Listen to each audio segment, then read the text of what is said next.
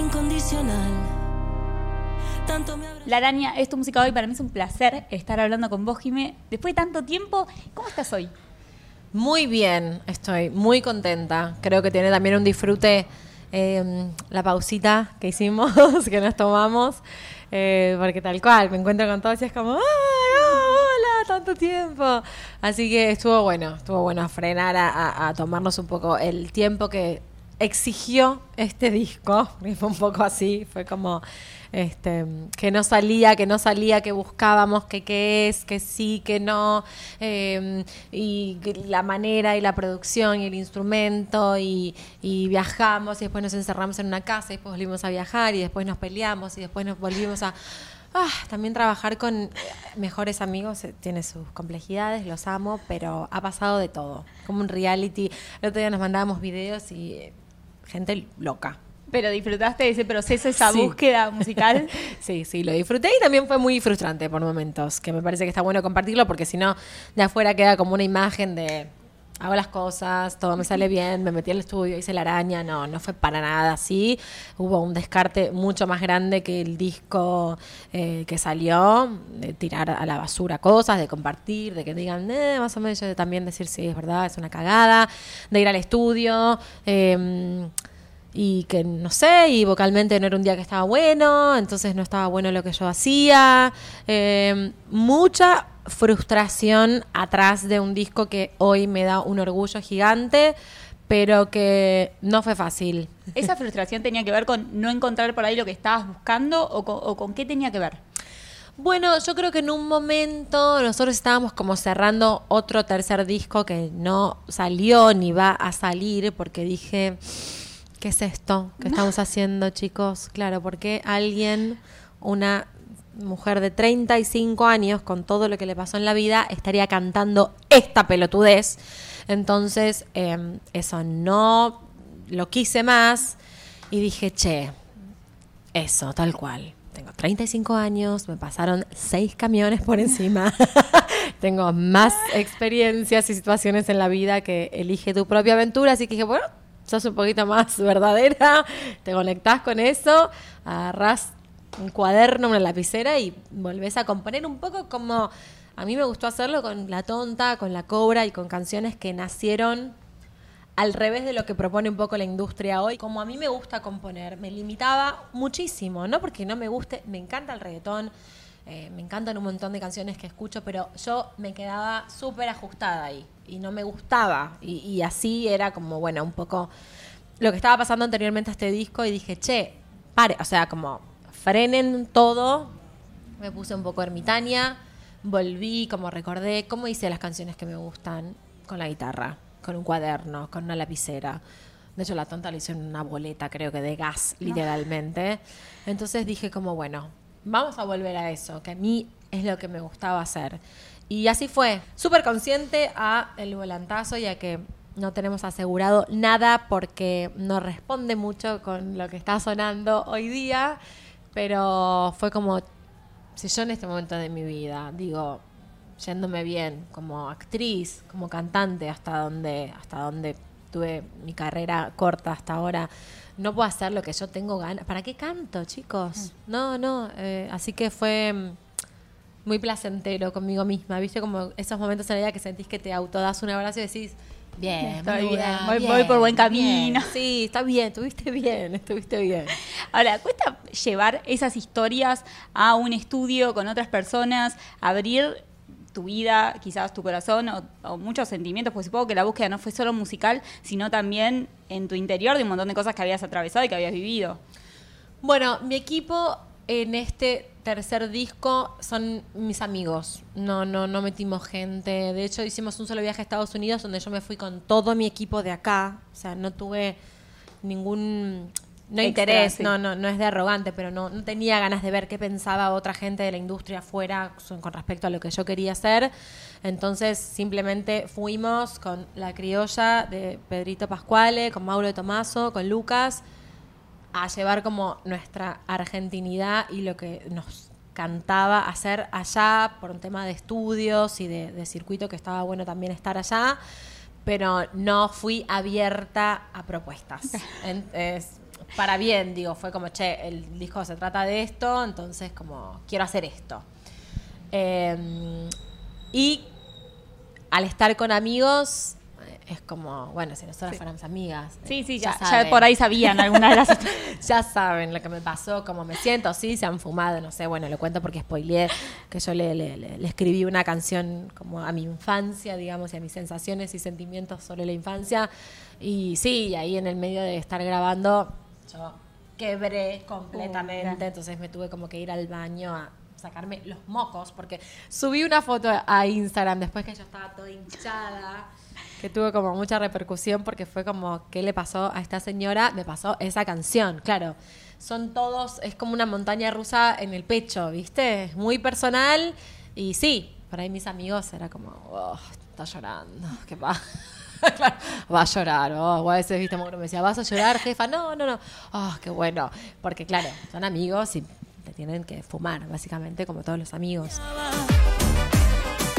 Yo confiándole tanto. Sale la araña y está rompiendo todo, porque vos recién me decías, no, iba por otro lado totalmente diferente quizás a, lo, a donde está yendo la música hoy, pero está entre las principales tendencias, suena por todos lados, en números te está acompañando. ¿Te sorprendió esa respuesta a este lanzamiento después de tanto tiempo?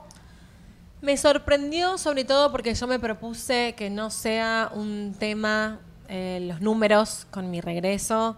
Eh, creo que mm, también un poco la industria se instaló ahí como en los números y me parece que los números tienen que ver con la música, pero no son la música. Entendí también que yo pegando un volantazo me corría de los números, entonces sí me sorprendió. Dije, che, loco, seguimos en tendencia hace dos semanas. Eh, bueno, es eso, ¿viste? Cuando menos te lo esperás, por ahí te sorprende.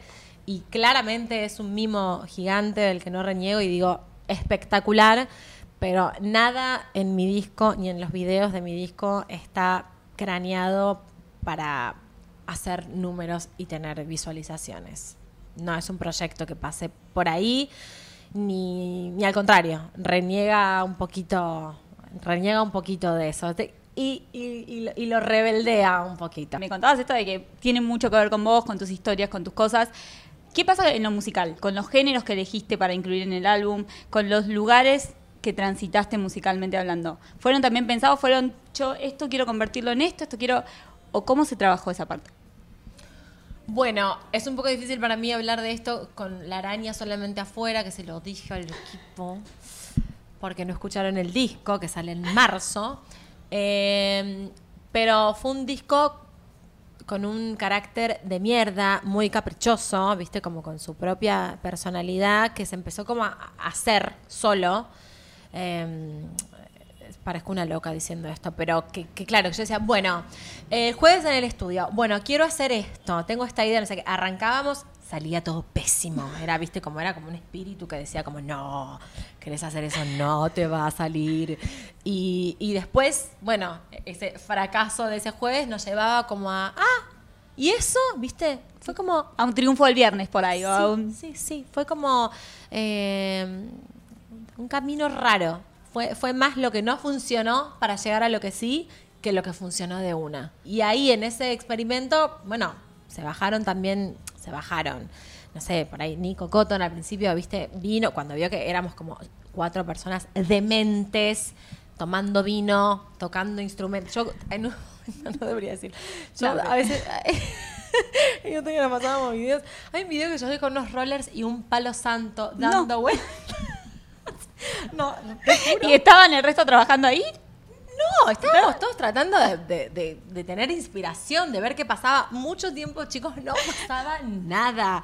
Y yo invocaba como cosas, esto, me ponía los rollers, prendía fuego, yuyos, eucaliptus. Ese momento donde no pasa nada, ¿genera un poco de ansiedad? ¿Cómo lo vivís vos? ¿O estabas tranquila diciendo, bueno, cuando tenga que venir va a ser? Nos pasamos de rosca, nos morimos de risa, nos peleamos, después me clavaban porque era, boluda, te amo, pero yo no voy a ir a ver cómo estás, en- andás en rollers y prendés aumerios. Ey, pero fue parte del proceso. Ey, fue parte del proceso, fue parte del proceso y empezó a aparecer así, como en momentos que nada que ver, como cuando, cuando pensábamos que era un gran momento y que estábamos todos en un súper estudio para que pase algo, no pasaba y cuando nadie se lo esperaba, aparecía un temón.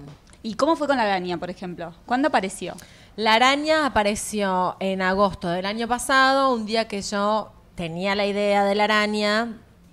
Eh, yo no soy buena con los instrumentos. Creo que soy buena compositora. Soy buena compositora. Eh, entonces necesito ayuda. Que Pedrito toque la guitarra y que Maurito me guíe un poco para que salga.